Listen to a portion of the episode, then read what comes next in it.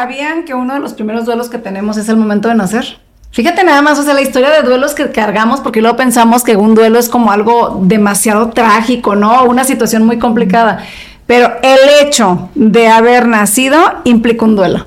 y, hay, uh, un libro muy bueno que leí donde dice, para las personas que tienen como toda esta concepción de, de la divinidad, cuando te piensa Dios, te piensa desde el amor. Entonces te crea primero en su mente, ¿no? Ahí es la primera concepción que tiene de ti. Te arroja al vientre materno y esa separación comienza uno de los duelos, si nos queremos ir a, o sea, hacia atrás, ¿no? Entonces, tenemos una historia de duelos toda la vida. Toda la vida estamos pasando por procesos de pérdidas. Aquí el punto, y por eso vamos a hablar hoy del tema del duelo, es que muchas veces los pasamos como podemos y con las herramientas que tenemos y difícilmente nos acercamos a pedir ayuda, ayuda porque pues estamos en lo cotidiano y en el día a día, ¿no? Entonces, ¿qué, vamos a poner sobre la mesa el tema del duelo? ¿Qué piensan? ¿Cómo lo viven? ¿Tienen algún duelo que les ha movido mucho su vida simbrado? ¿Qué, qué, qué opinan del duelo? Sí, yo sí. Yo hice un proceso de duelo hasta hace muy poco porque no tenía idea que tenía sabía que era una pérdida de lo que quieras, trabajo, amistad, lo que sea, y yo tuve un aborto. Y en su momento eh, nunca hice nada. O sea, tuve el aborto y al siguiente día vida normal, ¿no? Bueno, vida normal, entre, comillas, Con los cuidados. Con los cuidados, pero nunca hice un proceso de terapia ni siquiera a alguien le dije cómo me sentía, o sea, deja tú ir a una amiga, algo, nada, o sea, como ah, aquí no pasó nada y todo sigue normal, ya tenía Luis Emilio. Y pues yo digo que cuando no lo procesas, no lo sanas, al final sigue, sale, ¿no? A la luz otra vez. Y hace poco hice el proceso de duelo porque una, en una terapia, en una, fui una cita de biodescodificación y me preguntó, ¿cuántos hijos tienes? Y yo dije, bueno, dos, pero, o sea, tres embarazos. Y me dicen, no, no, o sea, son tres hijos. Y entonces ahí empecé, ella me, empezó a explicar, o sea, que me preguntó si yo había hecho un proceso de duelo en ese momento. Y dije, no, pues no hice nada. Entonces ella me explicó todo lo que tenía que, que haber hecho en su momento, pero que lo podía hacer ahora porque era muy importante para cerrar como ese ciclo y aparte porque tenía un hijo eh, después de ese aborto. Y menor. Y, otro hijo más grande y que ellos, era súper importante que ellos supieran que ellos tuvieron un hermano, este, y que lo tenía que platicar con ellos, o sea, que tenía que darle lugar en el árbol genealógico, siempre digo ginecológico, genealógico, algo son más también, ahí va, también, este, y era súper importante, y entonces eso lo hice, no sé, como hace dos o tres años. Y estuvo, o sea, me gustó mucho y sentí mucha paz. Pero nunca le di, en su momento ni siquiera, era ignorante a que yo tenía que hacer ese proceso. Y ya que lo hice, que lo hablé con mis hijos, con Luis, con todo, la verdad es que ha sido bien padre porque ya siempre es algo, alguien que está presente en nuestra vida este, que se platica, se comenta y los niños lo ven como con mucha naturalidad. Entonces, a mí me dio mucha tranquilidad. Eh, ella me preguntaba, ¿tú, ¿tú supiste qué, qué, fue? Pues no, no supe qué era porque era muy poco el tiempo. Dice, bueno, pero tú, tú sentías, o sea, tú sabías que era en tu corazón. En tu corazón. Yo, claro, yo sabía que era una niña. Y me dijo, ¿y tenías un nombre? yo, sí, Sofía. Y me dice, ah, bueno, es Sofía. O sea, y a tus hijos se los tienes que decir así, tuviste una hermana entre tal entre ustedes dos y no nació y lo que sea, pero es tu hermana. Y así lo hice. Este, entonces, sí, la verdad es que sí siento que, que te ayuda mucho, o sea, a pesar de después, muchos años después, pero a mí sí me dio mucha paz claro. haberlo hecho. Y fíjate, Mariana, ahorita que lo dices, estás, estamos en una mesa con cuatro personas que vivimos un proceso, que pedimos un bebé. Fíjate, o sea, ¿y, quién, de, quién de nosotras ha hecho el duelo como así, como trabajado? ¿Te has dado tú el tiempo, Gaby, de hacerlo? No, ya había escuchado la historia de Mariana y ayer estábamos comentando y yo le dije, Yo en medio de mis hijos tengo dos hijos también. Los suyos aparte eran gemelos. eran gemelos. Y le digo, y, si me pasa algo bien extraño porque yo nunca supe eh, qué sexo tenían, pues eran ¿Y te imaginabas? Dos hombres. Y me dice Mariana, a mí así me dijeron y yo dije, era una mujer. Le digo, yo siempre dije, fueron dos hombres. No es, no es cierto, no, yo no lo sabía. Entonces, ¿verdad que ayer estábamos sorprendidos? Sí, sí, yo tengo la certeza de que iban a ser dos niños, hombres. Pero es cierto, o sea, yo jamás he trabajado este duelo son parte de mi historia, de mi historia, de, mis hijos. Y como dicen, ¿cuántos, hijos tienes? Pues cuatro. Cuatro. Y yo nunca digo. Ella me decía, cuando vas al doctor, que te hacen tu, tu chequeo anual, tu expediente. ¿Cuántos embarazos? Ah. ¿Cuántos tuviste? Son los hijos que tuviste. O sea, ¿por qué son, o sea, dos, no, dos, dos vivos, uno no? no, no Pero al final tuviste tres. O sea, no dices dos, tú tienes que mencionar sí, al que una vida en vientre. Claro. Eh, un hijo, o sea, un hijo, como Exacto.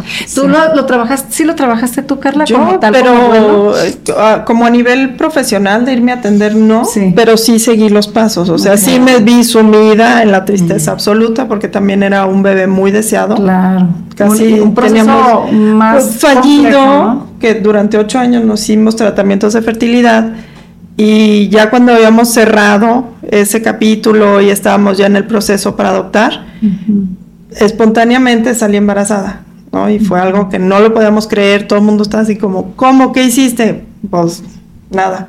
O sea, fue un regalo divino y, y, fuimos, escuchamos su corazón, porque luego ya también, ya tiempo después decía, ¿habré estado de verdad embarazada? Como que decía, a lo mejor no, y luego ya me dijo Charlie, Carlita, acuérdate, oímos el corazón del bebé. Dije, claro que lo escuchamos, entonces, pero se van como, se hace borroso. Te bloqueas, ¿no? No, el recuerdo se hace borroso. Entonces yo sí me acuerdo que me sumí en una tristeza absoluta. Me volví a pelear con Dios. Este, le decía, ¿qué, qué humor tan retorcido. O sea, yo ya había cerrado, ya había dicho gracias, con agradecimiento, en paz ya estábamos por, por recibir a Mateo y se viene todo esto. Entonces, sí fue súper difícil, pero también me di cuenta que no me podía quedar ahí. Entonces yo dentro de mis capacidades y mis posibilidades, pues sí, o sea, viví como todas las etapas del duelo, el enojo, el pleito, la negociación, todo. Y al final, me acuerdo perfecto que este me asomé a la ventana estaba una, la luna hermosa con unas estrellas. Pues, madre mía, pues te lo entrego. No lo quiero conmigo toda la vida, no dejándolo, o sea, no soltarlo. entiendo que ya no es parte de mi historia aquí en la tierra. Estoy cierta que el día que yo me muera o trascienda, pues va a estar ahí. Entonces te lo entrego, dale los besos que yo no le voy a dar, arrúllalo lo que yo no lo voy a arrollar, quiérelo, llámalo y dile que algún día nos vamos a ver. Y ese día pude dormir bien y al otro día volví a amanecer yo. Pero sí fue un proceso es muy doloroso. ¿Cuánto, muy doloroso. ¿cuánto tiempo pasó de, la pérdida a este proceso? Yo creo que pasadito de un mes. Como la cuarentena. Fue, muy, rápido. Ah, o sea, fue muy rápido. ¿sabes qué? No era vida. O sea, yo también lo vi dije, no puedo, o sea, hay cosas maravillosas. Tengo a mi marido, tengo mis papás, mis hermanas estábamos ya en el proceso para adoptar y decía, no me puedo quedar aquí. Y esa vida a medias es horrible. Y eso, eso pasa con los duelos cuando se quedan abiertos. Es vida a medias. Entonces yo no sé si por fortaleza, por practicidad, por, por el amor de Dios, lo pude hacer. Pero sí lo, lo trabajé y es algo que lo platico mucho, mis hijos lo saben. Andrés, mi hijo, el más chiquito, me decía, mamá, pero ¿cómo, qué era? No sé, porque yo iba con, a medicina china y, Ricardo me decía así, porque te toman el pulso y ya, ah, estás embarazada. Y yo, ay, sí, claro que no, pendejo. O sea, claro que no. Hazte una prueba de, de, de ¿Por el pulso? Por el pulso, porque le dije, me siento mal, traía el pecho así enorme. Y este, dije, me siento rara y nomás de verme a ver, dame la mano. Te me tomó el pulso y me dijo, ah, es que estás embarazada. Le dije, claro que no, no puedo estar embarazada. Tengo dos años que ya no me hago tratamiento, ya estamos en esto. No, sí, estás embarazada. Así. Este, ve una prueba. Si no me crees, ve una prueba de farmacia. Claro que no, le digo, porque tengo ocho años haciéndomelas y siempre salen positivas. Digo, negativas. pues hoy te va a salir positiva. Claro que me la hice y positivísima, ¿no? Y me dijo, ay, es niño. Por el pulso. No me preguntes si es verdad. Si es yo me quedé con esa tranquilidad. Yo también lo intuía. yo creo que es el niño. Sí, yo creo que eso no falla. Sí, y, este, y Andrés, mi hijo, me decía, Ma, ¿y cómo se llama el bebé? No sé, nunca le puse el nombre, nomás hijito. se, llama Alonso, pero con una seguridad. yo, ¿de verdad? Sí, él me lo dijo. Se llama Alonso. Entonces, pues tengo tres hijos: Alonso, Mateo y Andrés. Y a Andrés le encanta, o sea, como que hasta disfruta que la gente así, ay, Carlita, tus hijos, sí, ¿cuántos son? Tres. Y Andrés llega, somos tres. Y me ven nomás con los dos niños. Y todavía la gente así, buscándolo.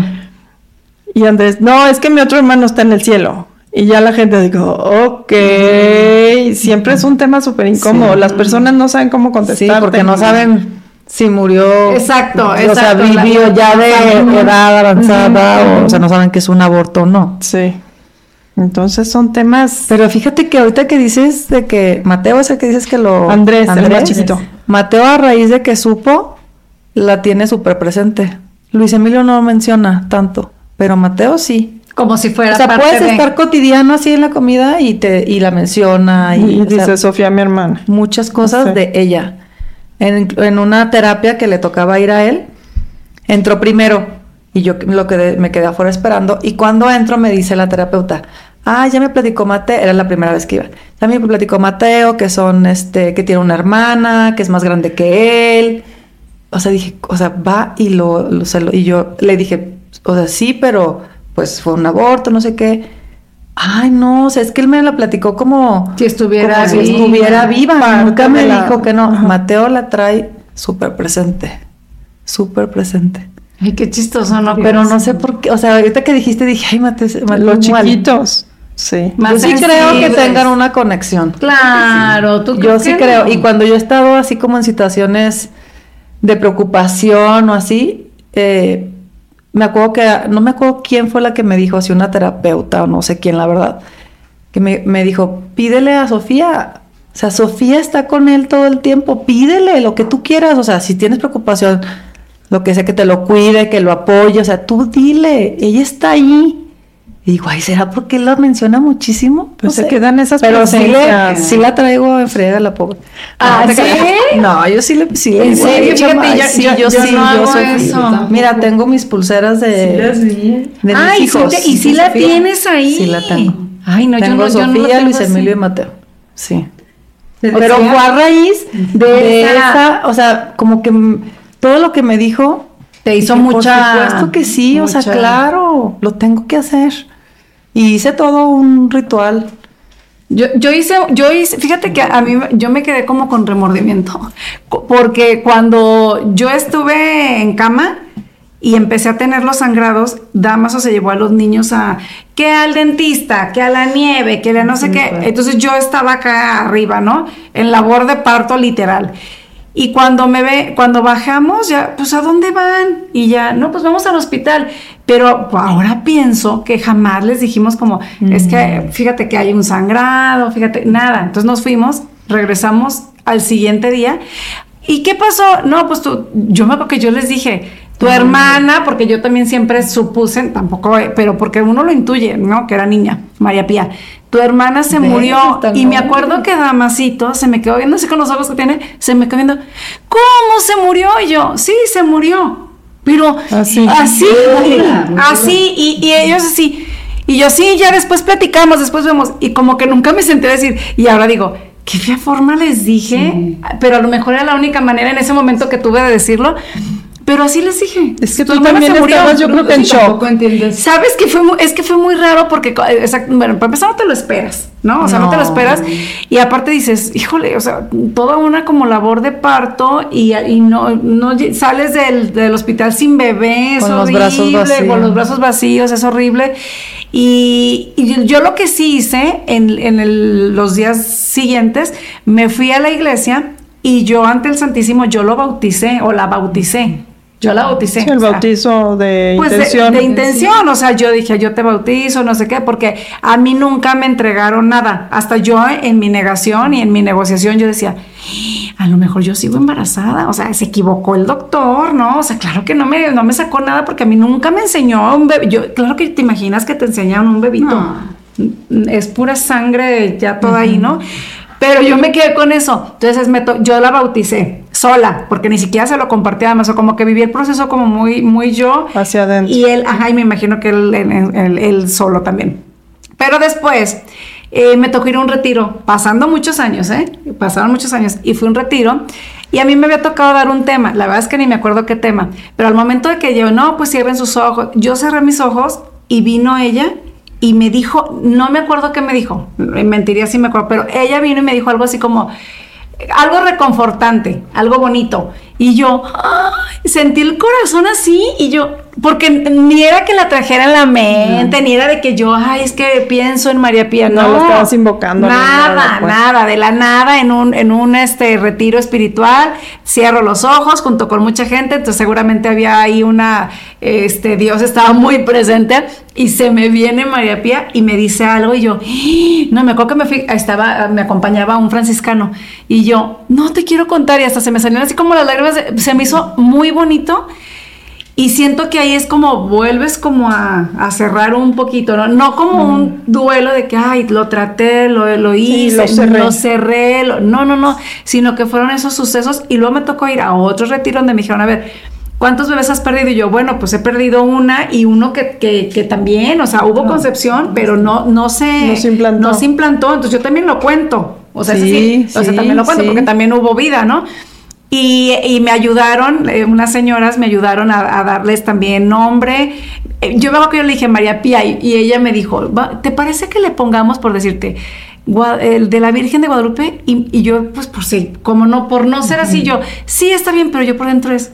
María no, no, ella es María Pía, o sea, ella es María Pía. Entonces, ella me ayudó a hacer un, un, este, nuevamente un bautismo espiritual con los dos bebés. Entonces, como que dije, pues ya la parte espiritual siento que está muy trabajada, pero yo con, con Damasito y con los niños nunca lo he como platicado así tan abiertamente. Mm. Entonces a lo mejor ese es un punto que a mí me falta hacer.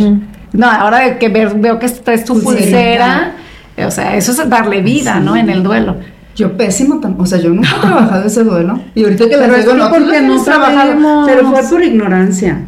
No sabes. bueno, yo ahí no sabía. No Aparte de tres meses, ¿no? Yo tenía tres meses de embarazo. Entonces tenía a Gaby, pero como dices tú, Adriana, yo después sentí algo de culpa porque de verdad que eran nada esperados y yo me, yo no quería. O sea, yo estaba como, no puedo porque van a ser dos y, o sea, estaba muy renuente. Gaby tenía un año de nacida. Entonces, Ay, bien, sí, pegados. Muy pegaditos. Era como tener tres bebés, recién nacidos. Entonces ya, sí, y me acuerdo, así fue como que lo pasé, pero igual como dicen, como rápido, mal. Mm. Este, me acuerdo que yo dije, ay no, pues sí, no, ni modo, pero no es cierto. Ya cuando ya me fui al hospital, se siente muy feo. Me acuerdo que llegó, fíjate, coincidió algo bien raro. Este, vivíamos arriba de un, un negocio que era una farmacia y había en media cuadra este, una iglesia. Entonces el sacerdote era muy amigo de Sergio.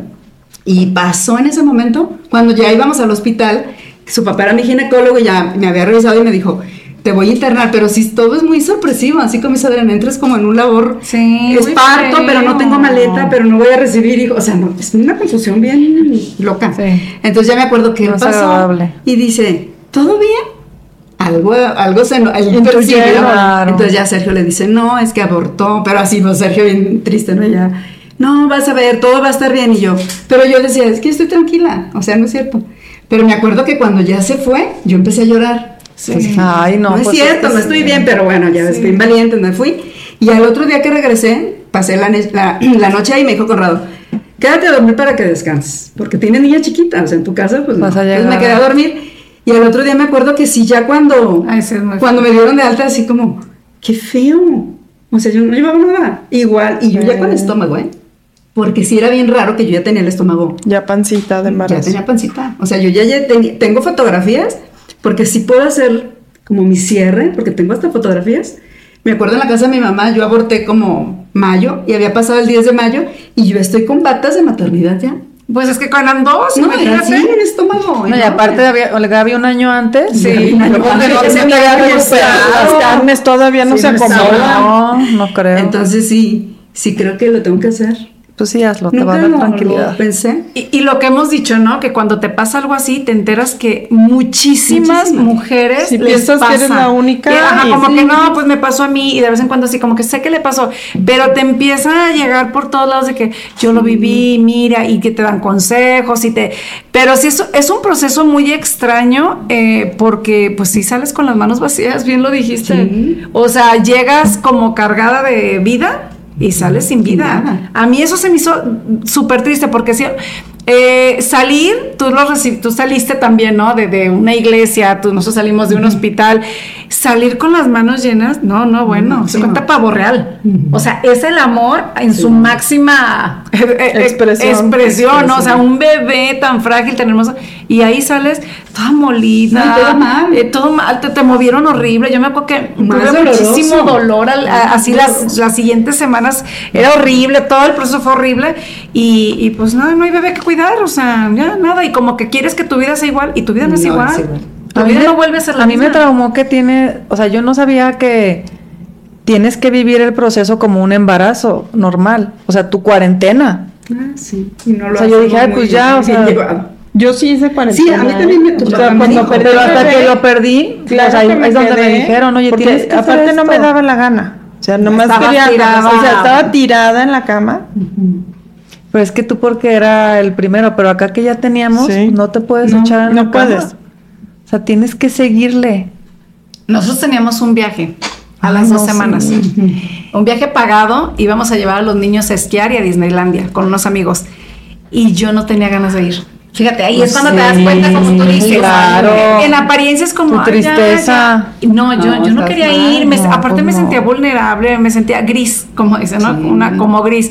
Y tenía unos dolores que yo, no, no, hasta me, me, iba, me iba con el doctor y me, me citaba en el hospital era porque traía, tenía muchos, eh, arrojaba muchos coágulos con sangre y eran como las menstruaciones dolorosas, así era.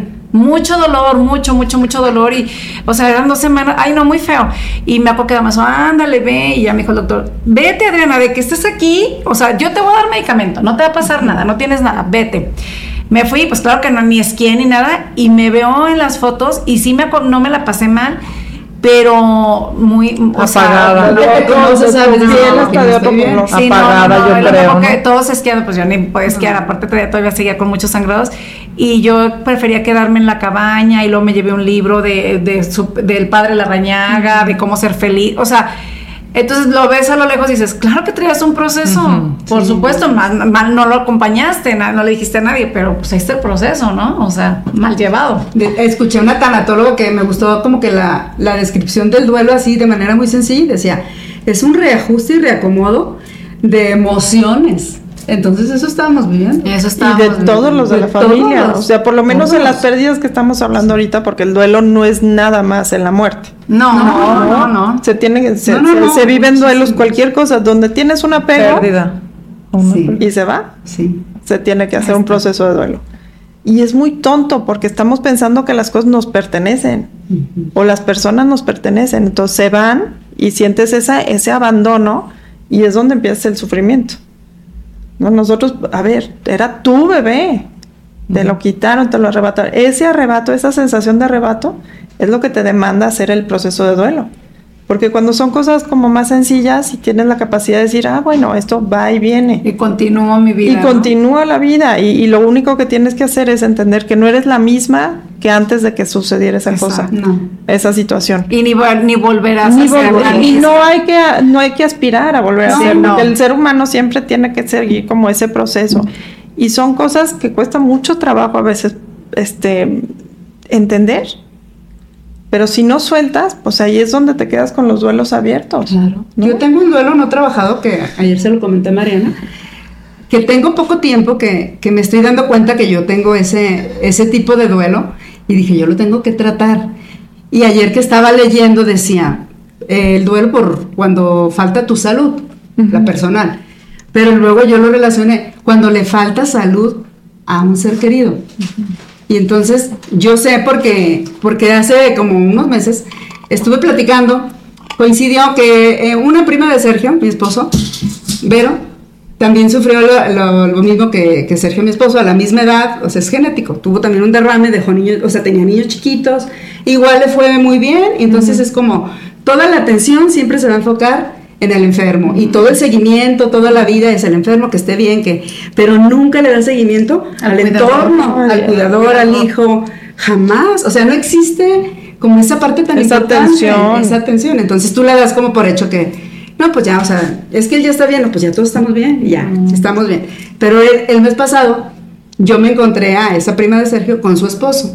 Él es un señor muy, muy serio, y, pero siempre él y yo hay esa, nos identificamos y sabemos por qué, pero no ha hablado. O sea, sí sabes, es como, es un charrazo así, premio nacional, no sé qué, pero bien serio. Pero siempre que me ves como, ¿cómo estás, Gaby? Así como que lo vemos con mucho gusto. Empático. Empático. Y yo decía, ay, es que Felipe y yo nos caemos bien, pero no es cierto. Hoy sé. Es que están conectados. Estamos conectados en eso.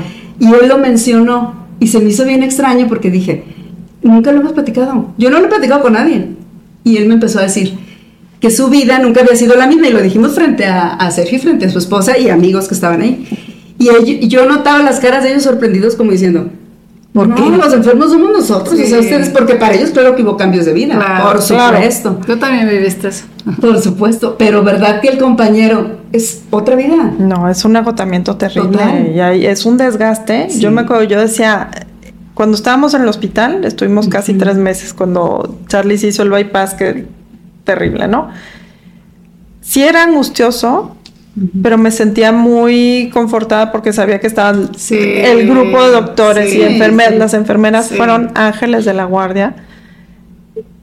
Y cuando ya me dijeron, pues ya llévatelo a, tu casa, porque me lo llevé porque ya por necesidad mía, porque Charlie tenía un, o sea, repetía fiebres cada 12 horas o cada 6 horas, o ya era como con horario. Entonces yo me puse, dije, no, pues y, le daban más y más antibiótico y antifúngico y anti no sé qué y anti... nomás lo están retacando de medicina, pero ya no tenía ninguna evidencia de estar enfermo, pero repetía las fiebres y repetía las fiebres. Hasta que dije, no, ya doctor, o sea, señora, pero ¿está segura lo que quiere hacer? Sí, o sea, retírele ya todos los antibióticos. Pero ¿está segura? El infectólogo estaba muy, muy angustiado, doctor. Me puse hasta, le llevaba una gráfica por horas este, el medicamento que le pasaban, la temperatura que tenía Charlie y todo, ¿no? Dijo, no, pues sí, a lo mejor es un proceso por la medicina. Entonces, me lo llevo por fin a la casa, fue un alivio llegar, pero también me di cuenta lo agotada y lo desgastada que estaba yo. Llegamos a la casa y la primera noche, bueno, le digo ya, me voy a, me voy a bañar en mi casa después de tres meses de no pisar mi casa. Abro la llave, no había gas. Ay, no. Pues o sea, es una estupidez. Pero lloré lo que no había llorado en tres meses en el hospital. Lloraba y lloraba. Y Charlie estaba tumbado en la cama que no podía ni valerse por sí mismo. ¿Qué pasa, Carlita? Es que no hay gas. Reina, es que llore y llore y llore y llore. Y eso estuvo seis meses en la casa, tumbado. O sea, iba a terapia, el chofer lo llevaba, yo lo llevaba, este, pero lo tenía que bañar todo, todo, todo, porque nunca nos dijeron, pero yo creo que tuvo un evento vascular. Salió de la cirugía el brazo derecho como muerto y la pierna izquierda la arrastraba y con muchísimo dolor. Entonces, ¿qué tiene? No, no, señora, pues seguro este, un pinchazo, un nervio. No, no, no, no. Fue algo más. Terrible terrible, o sea, meses de rehabilitación, recuperó la movilidad y todo, pero tiene una sensibilidad particular y yo lo veo porque yo lo, sé cómo observarlo. Y arrastra un pie, poquititito, poquititito, pero es un pie que hasta cuando le corto las uñas te voy a tocar. Y entonces ya como que así, porque tiene una sensibilidad, siente como la piel en quemada, esa es su sensación todo el tiempo. Pero sí es como yo añoraba mi vida de antes. Decía, qué horror, había dado muchísimo por sentado, decía, es que qué grueso es cuando tienes una pareja que te da tanta estabilidad y tanta fortaleza. Yo decía, es que yo decía, yo era, pues, claro, Carlita contra el mundo, ¿por qué? Porque el de atrás paga, porque el de atrás estaba Charlie, y Charlie era mi sostén y era el que me hacía fuerte. Y esos meses yo tenía que responder por mí y por, él. y o sea, un, dos, tres por mí, por todos los demás. Los niños súper desequilibrados, porque pues tres meses la mamá en el hospital, el papá que no les decíamos mucho. Es muy, muy, muy fuerte. Yo ahí sí me puse muy mal. Pero sabes qué, Gaby, yo creo que yo hago procesos muy agudos, me pongo muy mal, muy loca, y baja. Y ya, cierro y me despido.